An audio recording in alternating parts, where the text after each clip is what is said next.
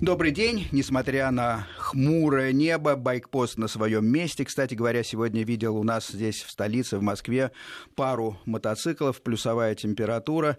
Ну как, машины сторонятся, с уважением смотрят. Я лично не приехал на мотоцикле, потому что у меня закончилась страховка. Как-то я всегда сезон рассчитываю по страховке примерно до 20-х чисел ноября. Ну, более-менее оптимально, на самом деле, и то уже в ноябре э, у нас бывают скорее короткие окна, когда можно ехать э, на мотоцикле, а в основном, конечно, сезон заканчивается э, сентябрем, ну, первой половиной октября. Тем не менее, э, говорим о мотоциклах. Павел Софьян, мотоэксперт по безопасности, снова со мной рядом э, в студии. Добрый день, Павел. Добрый день, Сергей.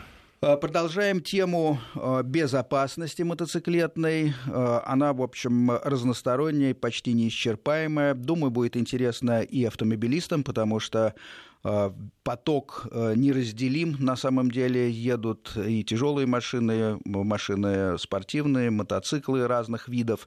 Мы говорим о том, что утверждаем, по крайней мере, вместе с Павлом, что можно все-таки ездить на мотоцикле достаточно безопасно. Вот слово достаточно э, здесь ключевое, потому что никто из нас не утверждает, что держит судьбу за бороду и Э, мы руководим всегда всеми процессами. Конечно, есть элемент случайности, но разговор идет о том, как все-таки минимизировать эти риски. И Павел Собственно, на этом мы и познакомились э, сначала через э, почту, потом в первых эфирах. Павел составил свою систему безопасности мотоциклетной – Э, будучи экономистом по э, профессии, образованию и основному виду деятельности, Павел э, стал бесплатно учить других людей ездить на мотоцикле безопасно, причем, естественно, людей с правами, которые уже закончили мотошколы. Но, как мы понимаем, права в наше время, к сожалению, не являются как бы свидетельством Э, грамотной езды в городе. Поэтому э, вот система Павла, которая сейчас в Москве достаточно широко представлена, потому что Поначалу, первые годы, Павел сам был инструктором, затем у него появились такие же бесплатные общественные, в лучшем смысле общественные помощники, которые ведут сейчас группы. Система эта э, процветает, и мне приятно о ней говорить, и готов, кстати, и Павел, и я э, выслушать и критику, если она будет с вашей стороны. Сегодня у нас открытый диалог на эту тему. Как и всегда, 495-232-1559, телефон прямого эфира. Я люблю э, слышать собеседники, радиожа... собеседника, радиожанр как раз это позволяет делать, поэтому не надо, наверное, присылать э, смс и пользоваться всеми вот этими электронными штуками. Давайте говорить просто в эфире. Сегодня э, мы с Павлом говорим о ступенях безопасности. Начали ведь с того, что чем меня заинтриговал Павел, то, что, по его мнению, если соблюдать э, его систему, риск попасть в ДТП э, уменьшается примерно до авиационного. Я правильно понимаю, Павел? Да, примерно так. Ну и в чем ваша система и о какой непосредственно э, сегодня части ее будем говорить? Ну, в чем система, даже такой вот вопрос, на который сразу поставил меня он в тупик немножко. А самые простые вопросы да. самые сложные, потому что когда я вижу перед вами развернутые бумаги, графы, где пересекаются логические разные э, линеечки, э, понятно, что в этом есть система. Вот как бы вы сами охарактеризовали, э, что это за система? Я бы сказал, что это система, которая включает в себя некоторый набор факторов, где в первую очередь играет большую роль психология, то есть то, что находится у нас в головах, и хорошее знание технической и умение пользоваться технической составляющей. Вот, наверное, так. То есть умение технически использовать свой мотоцикл и правильная информация в голове – это то, что позволяет нам ездить безопасно. Ну, например, у меня есть такая привычка. А, утром, а, ну, берем хороший сезон, утро, а, я еду на работу, в город, э, предстоит целый день в седле, на мотоцикле, выпиваю утром кофе, прихожу в гараж. И вот самое для меня ценное и, и, как мне кажется, правильное, просто вздохнуть полной грудью и не то что сосчитать до 10, а просто постоять и посмотреть на все это. И таким образом я как-то, глядя на мотоцикл, настраиваюсь. Э, моя жена посмеивается над этой привычкой, но а мне она кажется как раз приятной, э, так же, как и первые, первые э, километры на мотоцикле. Я, так сказать, никогда не открываю газ полностью. А как бы так, несмотря на то, что это даже середина сезона, вкатываюсь в день, а там уже темп наращивается и становится более привычным ежедневным. Но вот на самом деле вот это вот э, желание или привычка вначале не сразу спрыгнуть на мотоцикл, а постоять и как бы настроиться, это как раз один из таких психологических моментов, и как он работает, мы с вами еще в одной из дальнейших передач поговорим. Это очень правильная вещь. Ну, вы э, как-то меня немножко поддержали, потому что по моим наблюдениям никто из моих друзей э, такой вот какой-то философской нотой и взглядом перед поездкой не отличается. У меня наоборот есть э, очень приятный старый друг, математик, который много лет ездит, но он как на машине ездит в рваном таком темпе, он субарист. Э, Соответственно, у него Subaru XTI. Ну, ну, ну, вот он каждый светофор, гашетка в пол и уходит вперед. Ну, достаточно безопасно, но я не люблю с ним ездить, потому что Понятно. это рваный ритм. И на мотоцикле точно так же. Мне кажется, что он, не проснувшись, начинает, как говорится, вонзать, и не всегда это вот для меня комфортно. То есть не настроился и поехал. Ну, может быть, он как-то быстро настраивается, но я чувствую себя с такими людьми, когда вместе нахожусь, неким динозавром, потому что я значительно медленнее раскачиваюсь, и я знаю за собой эту особенность. Поэтому мне... Я пробовал, на самом деле, это пришел к такому выводу не просто потому, что где-то прочитал, но я много-много раз наблюдал, что если я начинаю сразу ехать, так сказать, в обычном дневном быстром темпе, я начинаю ездить на грани ошибок, и мне это не нравится, я себя дискомфортно чувствую. А если я потихоньку разогреваюсь, то получается значительно лучше. Ну, на самом деле, вот сейчас вот прозвучал очень важный такой момент. Вы сказали, что нужно настроиться, и самое главное, что все люди настраиваются по-разному, в разное время, им нужно для этого разное время, а может быть разные какие-то техники, но главное не через определенное время начать ездить быстро, а после, или, скажем так, более активно, а после того, как вы настроились. У вас на это, может быть, уйдет 5 или 10 минут, и вам понадобятся одни какие-то техники. Ваш товарищ на Субару, возможно, настраивается за 2 минуты. Возможно, да. Вот. Но это все равно не означает, что он начинает, может быть, ездить сразу резко. Просто вы еще к этому моменту были бы не готовы. Вы ждете своей готовности, а он дождался своей. И ваша система это учитывает? Да, система это учитывает, и мы определяем не то, сколько времени нужно потратить на то или иное действие, а то, какой результат нам нужно получить. Ну и, кстати, если уж так мы заговорили, то даже сама, э, сама организация занятий построена таким образом, что мы не просто э, проводим занятия по времени, и вот время истекло, завершили. С каждым участникам а, нашего обучения мы работаем, стараемся работать индивидуально, чтобы довести каждого участника до определенного необходимого уровня понимания и владения техникой и знаниями. Звучит серьезно, но вопрос такой: можно ли научить взвешенному подходу, или человек просто изначально ищет что-то и к вам приходит за знаниями? Вот тут, мне кажется, есть некое противоречие, потому что есть люди, которые считают, что а, им все понятно и так так хорошо, и э, как вы их тогда будете обучать?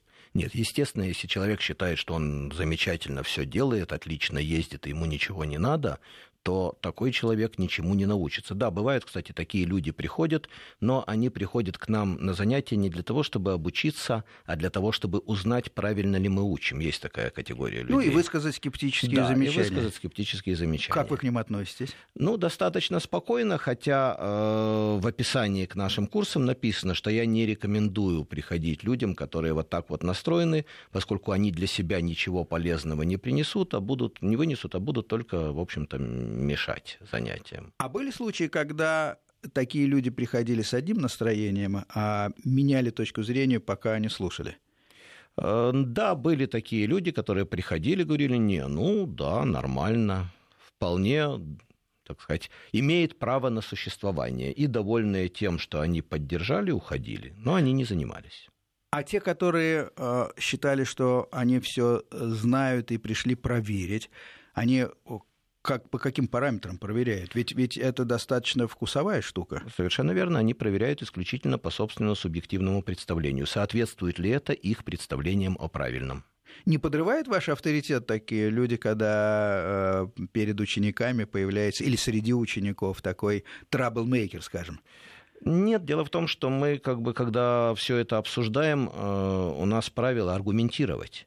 Мы не просто говорим вот это так, потому что таковое правило и это догма. Каждый пункт, каждый момент наших, нашей системы безопасности мы объясняем, откуда это берется, почему, какова его логика. Ну и если человек обладает определенной логикой и ну, минимальными хотя бы знаниями физики, механики, то все аргументы становятся понятными. Кого, кстати, больше, девушка или э, особей мужского пола, скажем так? Ну, мне кажется, что все-таки особи мужского пола больше. А кто внимательнее слушает? Особей. Хорошо а, кто внимательнее слушает, ну, не в целом, по, по, по Я думаю, что одинаково. Одинаково. Да. Хотя технические моменты, конечно же, э, мальчикам даются лучше. Ну, это очевидно, и это объективная такая ситуация, что мужчины лучше разбираются в технике, им как-то понятнее. Способ мышления у них другой девушкам очень часто бывает сложно.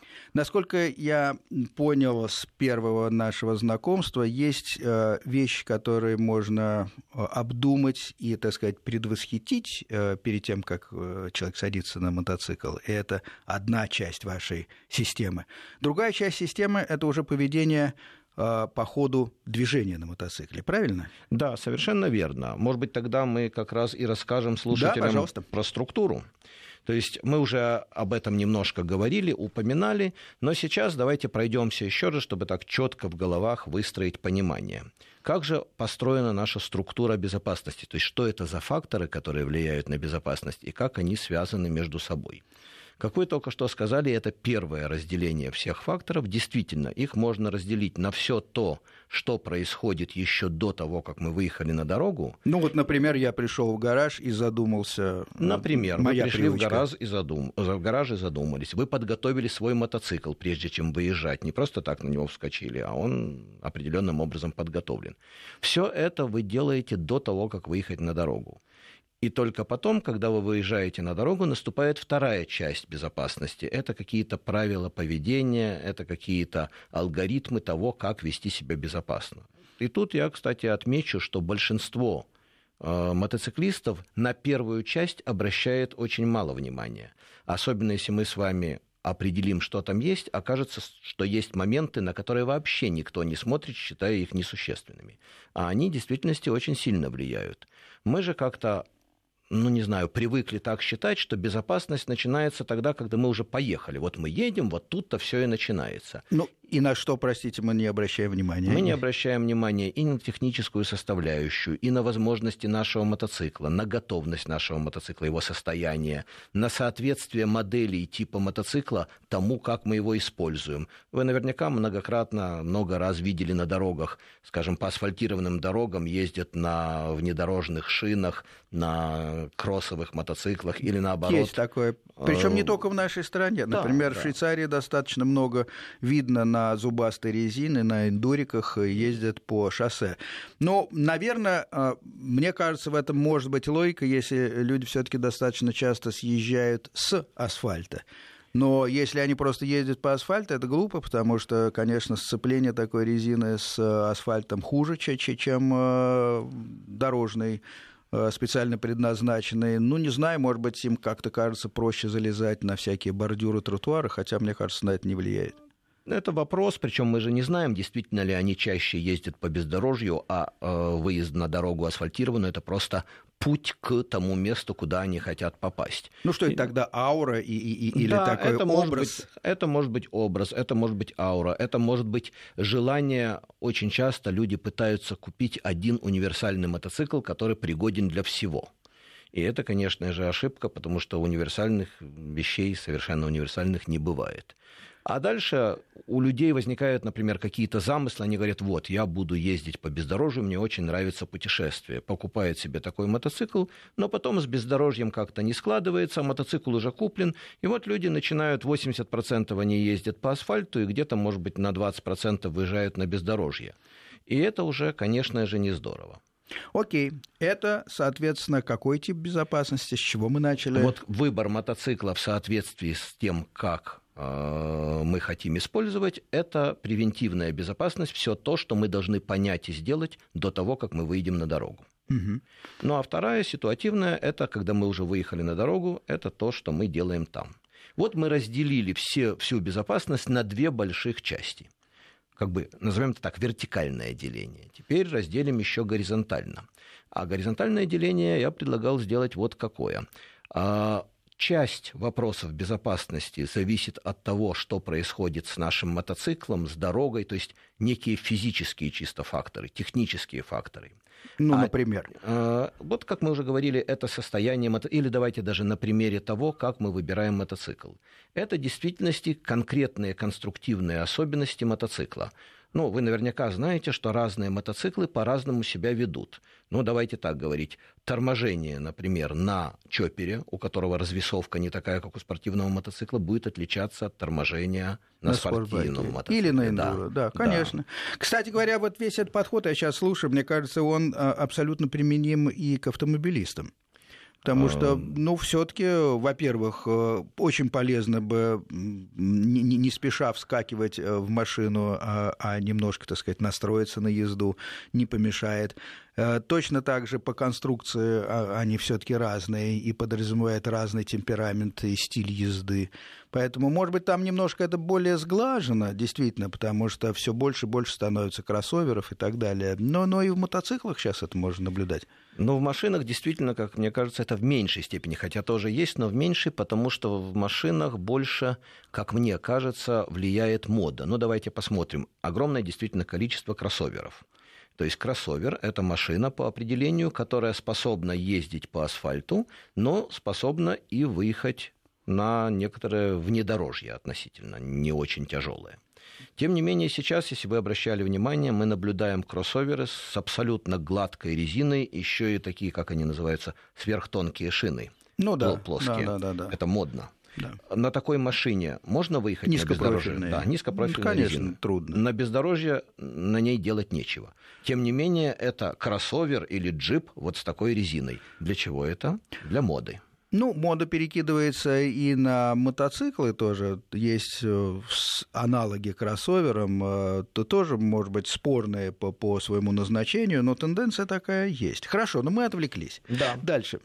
Значит, итак, первая часть, мы сказали, это техническая составляющая.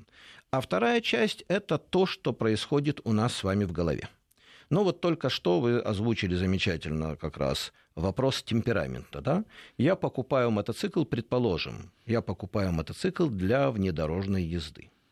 Да? И вроде как собираюсь ездить по бездорожью. Мотоцикл соответствует техническим условиям эксплуатации но при этом я не задумываюсь о том, что у меня в голове. А в голове у меня, ну, я не знаю, сверхосторожность, я очень не люблю грязь, очень не люблю не знаю, там какие-то сложные, тяжелые ситуации. Ну, все. Да. Я даже свою куртку Э, мотоциклетную каждый день приезжаю, стираю аккуратно, высушиваю, чтобы она была беленькая и чистенькая. Никакой Курский это не на пользу, кстати. Ну, я условно. Да.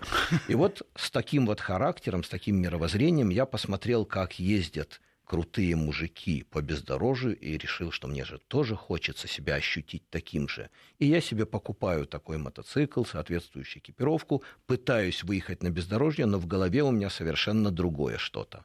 И в результате, на самом деле, как ни странно, во-первых, там же на бездорожье я, хотя стараюсь избежать падения, я как раз вляпываюсь и падаю а во-вторых, с таким настроем, когда я весь сосредоточен на том, чтобы, не дай бог, не, ус- не испачкаться, не упасть, я выезжаю на дорогу, и на дороге это вообще сверхопасность, потому что я думаю не о том.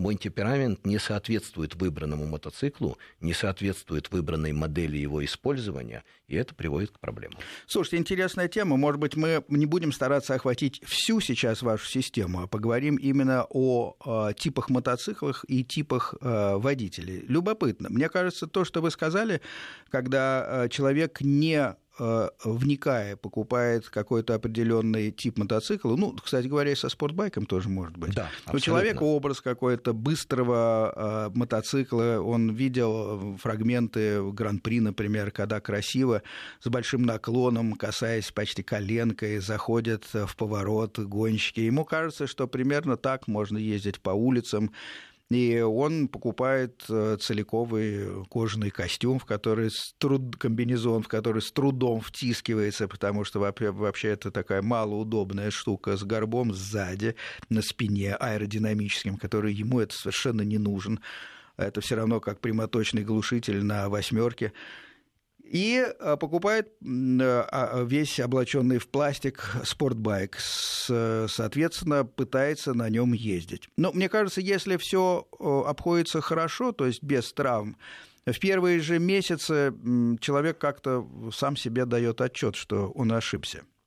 Вы знаете, не всегда так. Вот то, что вы сказали, кстати, о таком выходе на спортивные мотоциклы и таком отношении к спортивным мотоциклам ошибочном, это даже ча- чаще встречается, чем неправильное отношение к внедорожным мотоциклам. Потому что, ну, на самом деле, внедорожный мотоцикл, он не столь харизматичен, может быть, для многих, не столь, э, как бы это правильно сказать, Притягателен? Притягателен, да. Ну, вы, вы знаете, в нем есть зато хулиганский образ э, во внедорожном мотоцикле, потому что, ну как, э, по всем сетям, Ютьюбе последние лет 7, а то и 10 ходят вот ролики этого Ghost Rider, да. Человека-призрака из, из Дании, насколько я понимаю. А нет, из Швеции. Он в Упсалу ездил, это Швеция, Швеция. Но он вроде не ездит на внедорожном. Нет, нет, нет, а, но, но, но он на чем только не ездил, на самом деле. Но вот э, и экстремальные вещи с хулиганством почему-то больше всего ассоциируются все-таки с Э, внедорожными. По лестницам можно ездить, да. по подземным переходам.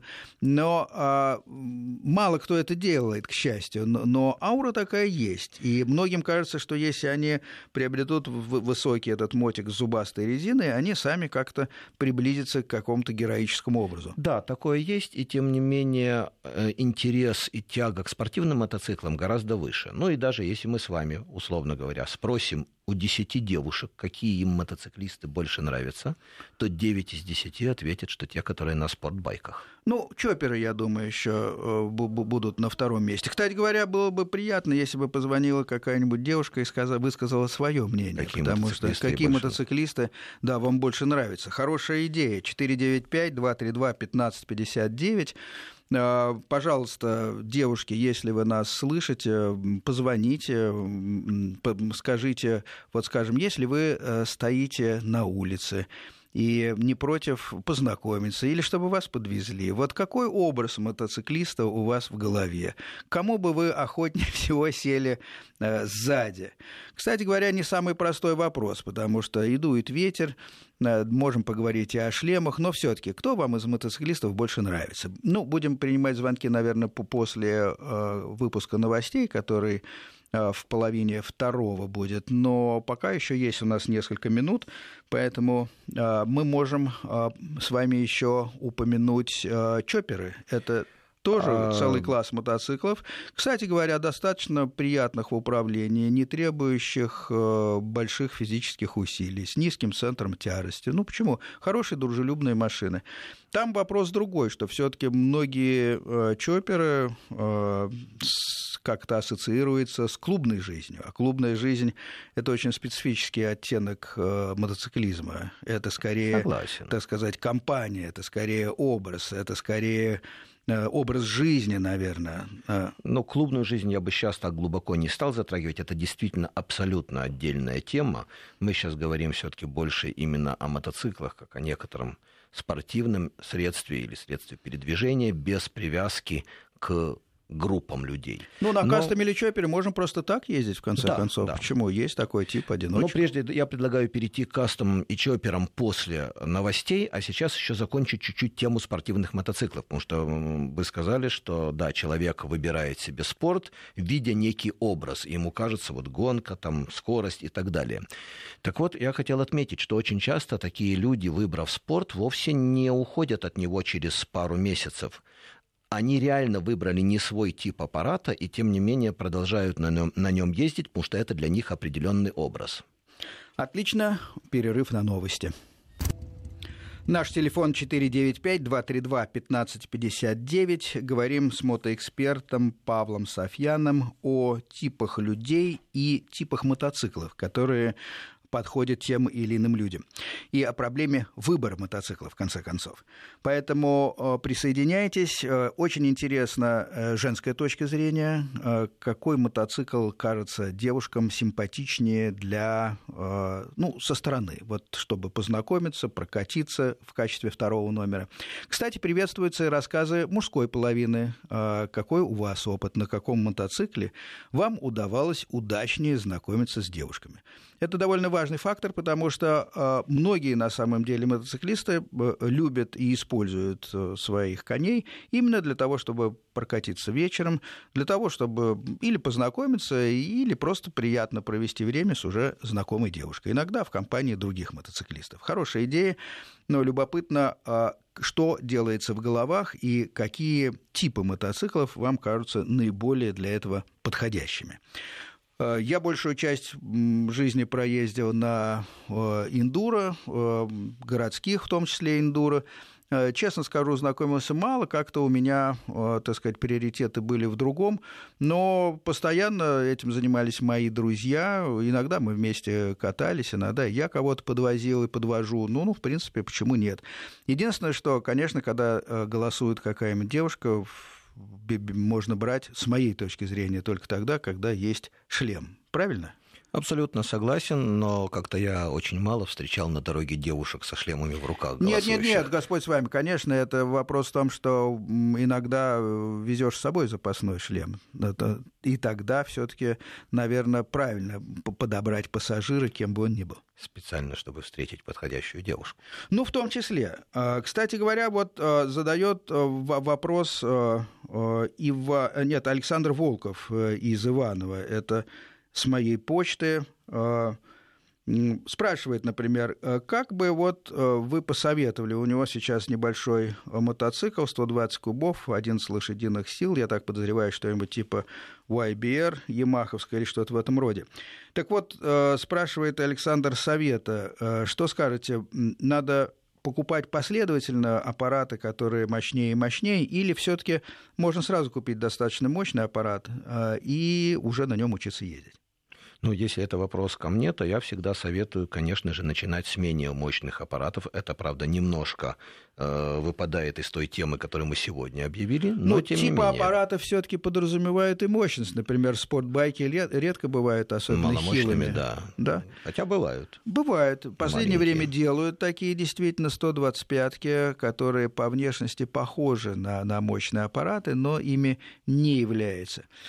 Ну, хорошо, но тем не менее, а, что вы рекомендуете в качестве а, технической подготовки? Эм, что я рекомендую в качестве да, э, такого типа у нас первого были мотоцикла? Первого мотоцикла. Вообще, в качестве первого мотоцикла, конечно же, тут очень тонкий момент, потому что, с одной стороны, это очень важны в этом смысле хотелки человека. Он смотрит на какой-нибудь мотоцикл, ну, я могу привести пример моей дочери, да, которая смотрела, я ей показывал там разные виды мотоциклов, а она посмотрела и сказала, это все не мотоциклы, мотоцикл есть только один, и ткнула пальцем в чоппер. То есть получается, образ что... Образ сложился да, еще до покупки. Да, образ мотоцикла складывается до покупки, и если я, например, буду утверждать, что чоппер более безопасен, ну, условно говоря, или дорожник более безопасен, чем спорт, человек, который заранее настроился на спорт, ну, с вероятностью 90% не откажется от своей идеи и все равно купит спортивный мотоцикл. Хорошо, можно а, выбрать спортивный мотоцикл и при этом оставаться достаточно в безопасной зоне? Да, а вот для этого нужно выбирать не только конкретную модель мотоцикла, но, во-первых, нужно понимать еще, ну, в смысле, конкретный тип мотоцикла, а нужно еще и конкретный экземпляр, который, или конкретную модель действительно, которая обладает определенными характеристиками в своем классе. Чоппер ведь тоже бывают и мощностью там 15 лошадей, и мощностью 150 лошадей. Да, конечно. И это очень разные. Мощность, крутящий момент, многие другие вещи, они сказываются на том, как мотоцикл себя ведет. И тут очень важно, вне зависимости от того, какой тип мотоцикла вы выбрали, действительно не стремиться сразу к очень мощным аппаратам, просто потому, что мощные тяжелые аппараты не простят вам ошибок.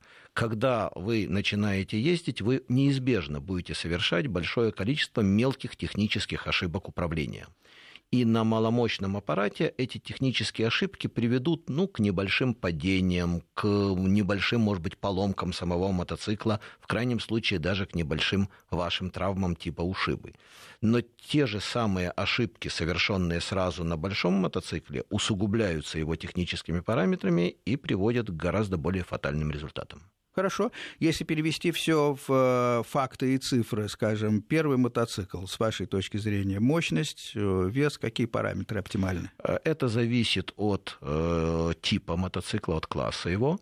Но я бы сказал, что я рекомендую начинать э, либо с дорожных мотоциклов, либо с чоперов мощностью, ну, скажем, до 30 лошадиных сил. Да, это то, что в Европе является второй ступенью категории А, Первое – это автомобильные права, которые позволяют ездить э, на мотоциклах до 125 кубов, как у нас А1, и до, если я не ошибаюсь, 13 лошадиных сил и они сопоставимы по динамике, по поведению с обычными семейными седанами, поэтому не надо перестраивать, перестраивать э, свою, свою голову. А следующая граница – это, да, более кубатурный мотоцикл, ну, порядка там 30, наверное, лошадиных сил. Да, ну просто вот начинать совсем маленьких. Я пробовал сам кататься и на Ямахах 125-кубовых ездил, и на некоторых других. Да, конечно, на них можно ездить, но все-таки э, в потоке реально я себя ощущал ну, не очень э, уверенно. Именно из-за некоторой велосипедности таких мотоциклов. Ну, они очень чувствуют боковой ветер, например, как, когда проходит ветер. грузовик рядом, э, почти задувает. Они чувствуют ветер, они чувствуют более, чувствуют дефекты дороги, э, они менее динамичны, когда иногда бывает нужно чуть выше динамику сделать. То есть э, ощущение, некоторое такое действительно странное ощущение, что ты вроде как едешь на велосипеде, с одной стороны, по техническим параметрам, по ощущениям, а с другой стороны, скорость уже не велосипедная. А что скажете о скутерах? А, макси-скутерах или обычных скутерах? Ну, с тех, с которых обычно начинают мальчишки, например. Это обычные маленькие скутера. Являются ли они ступенью к мотоциклу и, и как ваши рекомендации в свете вашей системе? Вообще, а, я сам последние годы езжу именно на макси-скутере. Я всегда говорил, макси-скутер – это такая последняя реинкарнация ленивого чапериста. Вот, когда ноги вперед, все, но только еще не надо переключать передачи. Ну и от грязи как-то защищен, и от грязи лучше защищает, человек. комфорт, все. Но э, что касается маленьких скутеров, я пробовал тоже ездить и на маленьких скутерах, и я бы не поддержал, то есть э, не рассматривал бы скутеры как ступень к мотоциклам это вот маленькие скутеры, это некоторая отдельная вещь, и человеку, который серьезно увлекся ездой на двух колесах, я бы сказал, что это можно использовать только, чтобы ощутить вот само это, есть некоторое такое очень интересное ощущение езды на двух колесах, когда ничего не надо крутить, когда ты пересаживаешься с велосипеда, а оно само едет. Это уникальное ощущение, и вот для этого скутер годится. Но дальше нужно пересаживаться на мотоцикл. Слушатель у нас на проводе. Добрый день. Здравствуйте. Как вас зовут? Откуда? А, здравствуйте, меня зовут Евгений, я из города Мытищи. Очень приятно. Ваше соображение относительно мотоциклов и, или как знакомиться э, с девушками? А, ну, э, по поводу мотоциклов у меня опыт 4 сезона. А, первый был мотоцикл Йобрик, потом Драгстар 400, потом Стар 400, теперь Версу 650. И мне нравится, как Павлу Софьяну путешествовать, и поэтому я буду переходить на туристические эндуро более плотно. Ну, вы очень последовательно наращиваете кубатуру, как раз э, тот путь, о котором говорит Павел, и его поддерживает. А, да, и по поводу девушек, э, я солидарен с Павлом, 9 девушек из 10 а, выберут спортбайк по двум причинам. Первое – это красиво, второе – это быстро. И, соответственно, мы с вами, как мужчина-водитель мотоциклов, видя девушку за рулем спортбайка, а, тоже э, получаем эстетическое удовольствие. И ассоциация у меня с девушкой на спортбайке – это грация. Спасибо, очень хорошее мнение, очень милое. Э, единственное, что скажу, что вот меня, что э, смутило бы на месте девушки, там очень неудобно сидеть на, на спортбайке. Если девушки, так сказать, знают, как это себя ощущать э, вторым номером на спортбайке, ну, добро пожаловать. Но, но в принципе-то что получается? Там птичье совершенно место, высоко э, поднятые коленки, соответственно, не видно ничего за седаком, за номером один. Э, ускорения нешуточные, замедление тоже. Остается только верить, верить э, пилоту и, и все.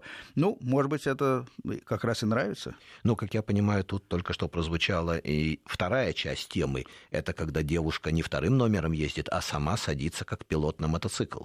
Это отдельная тема, кстати, пилоты женщины, с моей точки зрения, э, в массе своей аккуратнее ездят и грамотно ездят. Я, когда вижу хвостика из-под шлема летом, я часто пропускаю вперед и пристраиваюсь, и смотрю, как выглядит езда, и вот через э, паузу на новости поделюсь своими э, впечатлениями. В студии Павел Софьян, Сергей Фонтон. Говорим, конечно, о мотоциклах, о типах мотоциклах. И экспромтно возник вопрос о том, какие же мотоциклы наиболее пригодны для знакомств. Это влияет на выбор у многих людей. У нас на связи Ирина. Добрый день. Здравствуйте. Откуда вы? Э, я из Подольска. Очень приятно. Э, я немножко не из того поколения, от которого вы ждете звонка. А я почему же? очень Все взрослая девушка, так сказать. Э, хотела бы высказать свое мнение по поводу того, как садиться к мужчинам на мотоцикл. Значит, я из поколения 70-х. Так. И хочу сказать, что мотоциклисты всегда были экстремалами. И девушка, которая к ним садилась покататься, тоже экстремалкой должна быть. Э, из, из, из моих знакомых э, несколько человек разбились. Это было очень э, влияло на дальнейшее поведение мое, как говорится. И каталась я на мотоцикле сзади у мальчиков. Это было здорово, но это было очень страшно. Очень страшно. Ну... Поэтому тот, кто хочет свою жизнь сохранить, я советую, девчонки, берегите свою жизнь, свою молодость. Вот, а если бы я села к кому-то сейчас, ну, предположим, я девушка молодая, ну, да. я бы села к 50-летнему, все-таки он до 50 лет дожил, и, наверное, уже знает, как Мы бы с вами прокатились. А, по- а- а по типу, по типу мотоцикла вы не сказали. Ну, А наверное... по типу тогда были явы, красные, бордовые, красивые явы. Понятно, значит, выбора спортбайк или не спортбайк не было. Были явы, ну что ж, мы на них ездили и на чизетах тоже. Э, Да, все, все, все, все это так. Э, Ответственность э, за номер два в голове у пилота, конечно, должна быть на первом месте. Не знаю, как это можно воспитать, или это в крови изначально должно быть. Но, конечно, есть два разных стиля езды, с моей точки зрения. Один, когда ты едешь сам по себе, и совершенно второе ощущение, когда везешь пассажира, потому что это не только баланс мотоцикла, это не только развесовка, э, и не только, так сказать, стилистика, которая продиктована законами физики, Э, это еще и стилистика, которая э, как бы продиктована ответственностью, потому что меня всегда тяготит, если честно, ответственность за второго человека, хотя и в далеких путешествиях я и дочку свою возил, еще маленькую, и жена со мной ездила, и, и всяко, в общем, путешествовали, но Я бы не сказал, что я получал большое удовольствие от того, что сзади у меня сидит номер два. Павел, а у вас? Ну, на самом деле, я вам скажу так, что настоящие мотоциклисты, как правило, действительно не получают особого удовольствия от наличия второго номера.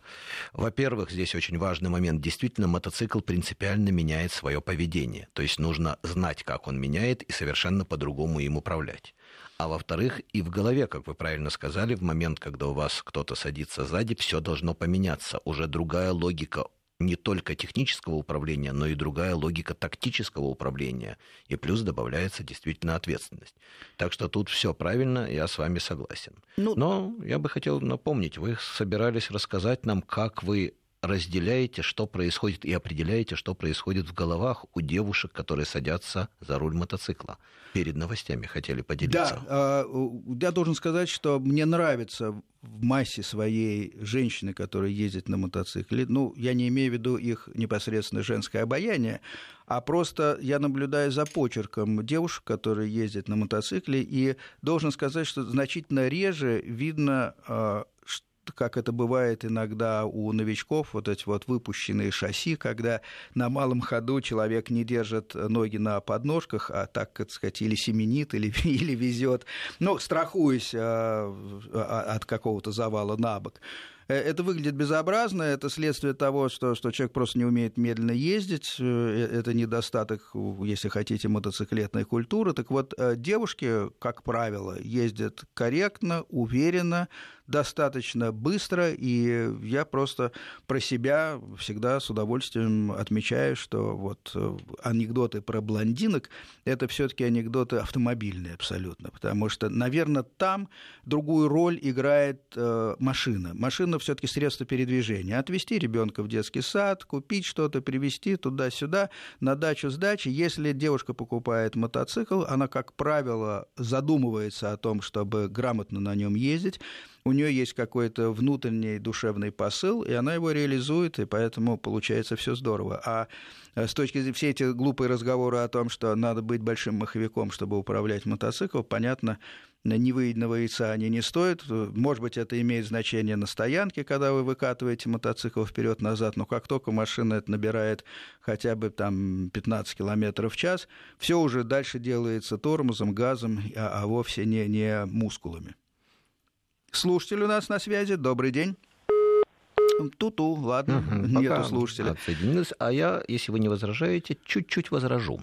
Давайте. На самом деле вы заставили меня задуматься. Действительно, соглашусь ли я с мнением, что девушки на мотоциклах ездят более, ну как вы сформулировали, аккуратно, да, более уверенно, чем э, ребята? Ну, не претендую на истину последней инстанции. Это мои наблюдения да. по Москве последних лет. Я вот тоже наблюдаю, и я бы, наверное, сформулировал так, что девушки ездят более полярно, чем мужчины. То есть среди них есть, э, средних нету, они либо ездят действительно, или вернее, средних меньше, они либо ездят действительно уверенно, спокойно и хорошо, либо наоборот очень боязливо, опасливо, прижимаясь к кромке дороги, к тротуару куда-то, вытаращивая глаза, оглядываясь туда, куда даже не нужно, и на самом деле создают и себе, и окружающим очень много рисков. Паш, ну это ваши клиенты. Занимайтесь. Слушатель у нас, да? Добрый день. Здравствуйте, как вас зовут? Александр. Откуда вы? Меня... Я из Москвы. Очень приятно. Какие мнения относительно девушек-мотоциклов, как знакомиться?